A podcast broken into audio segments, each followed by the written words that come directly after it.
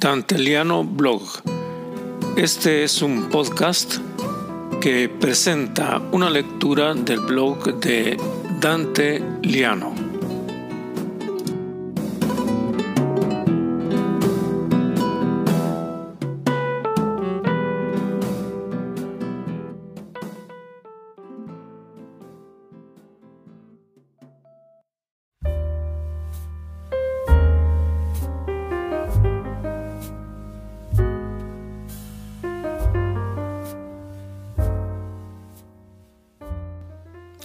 Soy Dante Liano y les presento el blog Los Nombres de América. Patricia Funes, de la Universidad de Buenos Aires, ha elaborado un largo artículo en el que describe la historia de los varios nombres de América. Funes es precisa, a veces irónica, otras apasionada, siempre objetiva. Curiosamente, el artículo no tiene la historia del nuevo nombre que los pueblos indígenas han propuesto, ni otras consideraciones que me permito añadir. El 25 de abril de 1507 era un día luminoso en la abadía de Saint-Dié, en la Lorena francesa.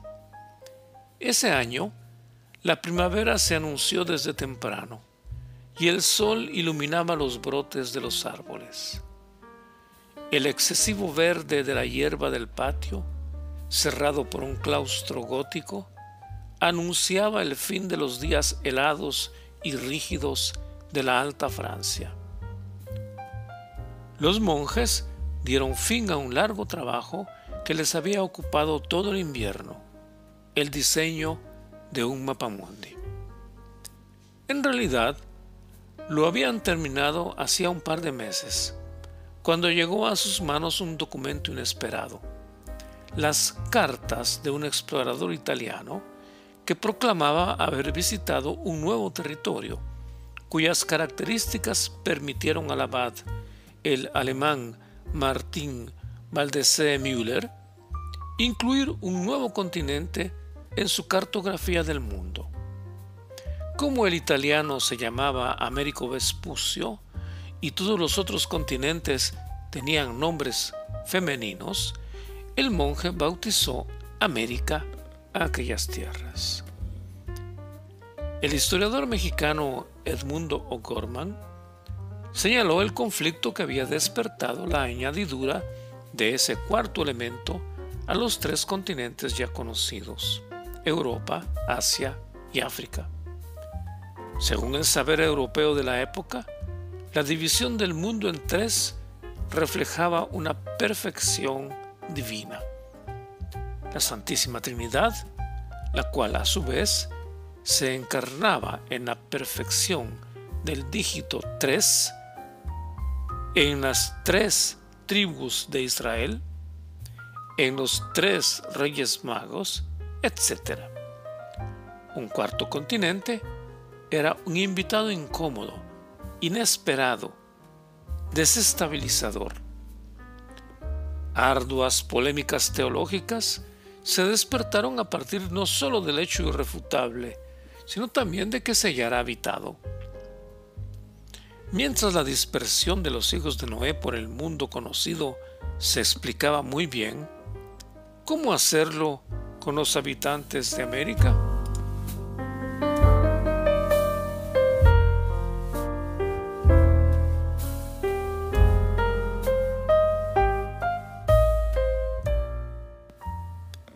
Por otro lado, mientras los monjes bautizaban las tierras con que Cristóbal Colón había tropezado, los monarcas españoles siguieron las indicaciones del genovés y llamaron a esos lugares territorios de ultramar, con la equivocada conciencia de que eran parte de la India.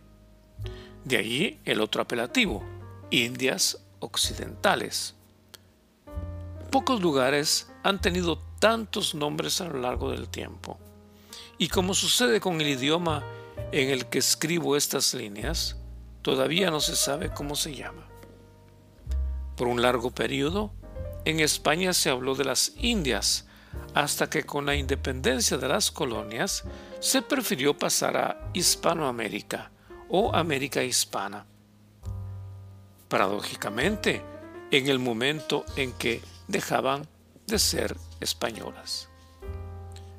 Los franceses pensaron que no era buena cosa que tan vastas y dilatadas tierras tuvieran un nombre ligado a la corona española. Por ese motivo, Napoleón III le escribió al general Fory en 1862. Tenemos interés en que la República de Estados Unidos sea poderosa y próspera, pero no tenemos ninguno en que se apodere del Golfo de México y desde allí domine las Antillas y América del Sur. Con tan generosas y altruistas intenciones, los franceses invadieron México y entronizaron emperador al infeliz Maximiliano de Habsburgo, que también estaba en su castillo frente al mar Adriático. Todos sabemos cómo terminó la historia. Los mexicanos expulsaron a los franceses y fusilaron a Maximiliano. Pero una huella quedó, el nombre que los galos habían querido dar al espacio geográfico al sur de los Estados Unidos, América Latina.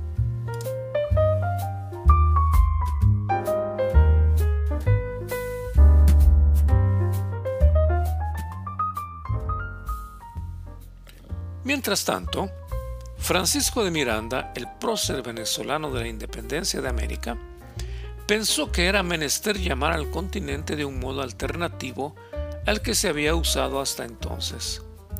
Propuso el seductor y apropiado nombre de Nuestra América.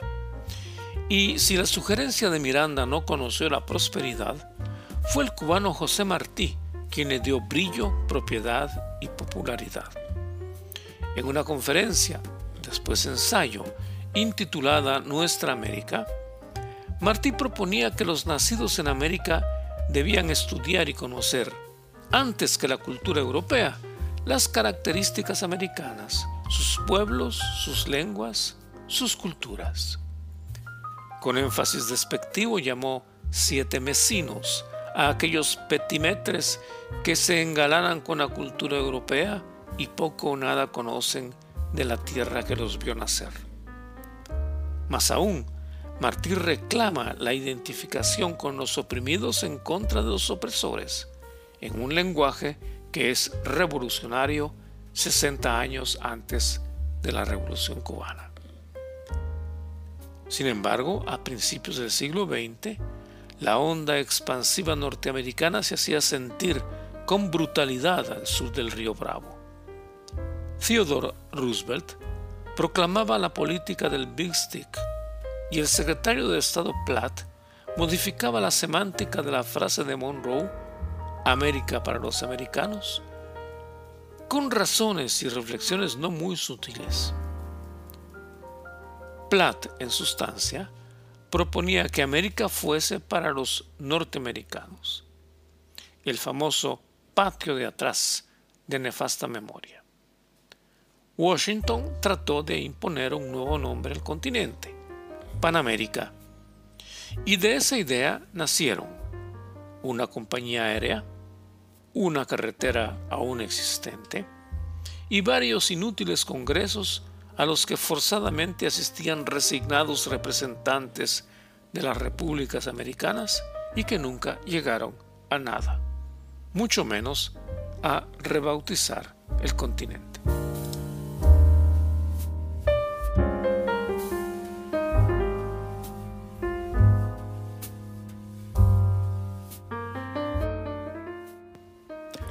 Por último, a punto de finalizar el 900, varios congresos de pueblos indígenas, que ahora es menester llamar pueblos originarios, decidieron rebautizar a su lugar de origen con el nombre que tenía un lugar de Panamá, Avi Ayala. Y ese nombre siguen usando hasta ahora. De todas esas denominaciones, Muchos de los nacidos al sur del río Bravo prefieren que el continente se llame América y les parece extraño que en otras partes, incluso en España, se reduzca esa denominación solo a los Estados Unidos. Americanos somos todos los que hemos nacido en el continente americano.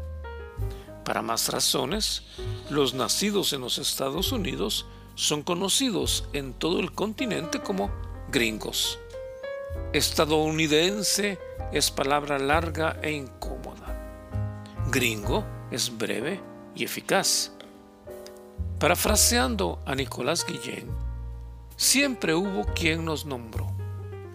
Y de todos esos nombres nos pertenece el aperitivo de americanos y la definición apasionada y taxativa de José Martí, quien nació americano, que se nutra de lo americano y por esa vocación americana se ponga al lado de los oprimidos, pues pareciera una vocación natural, heredada de Cuauhtémoc, que no estaba en un lecho de rosas, o de Tupac Amaru, señor de los Andes, o de Caupolicán, padre de la rebeldía mapuche.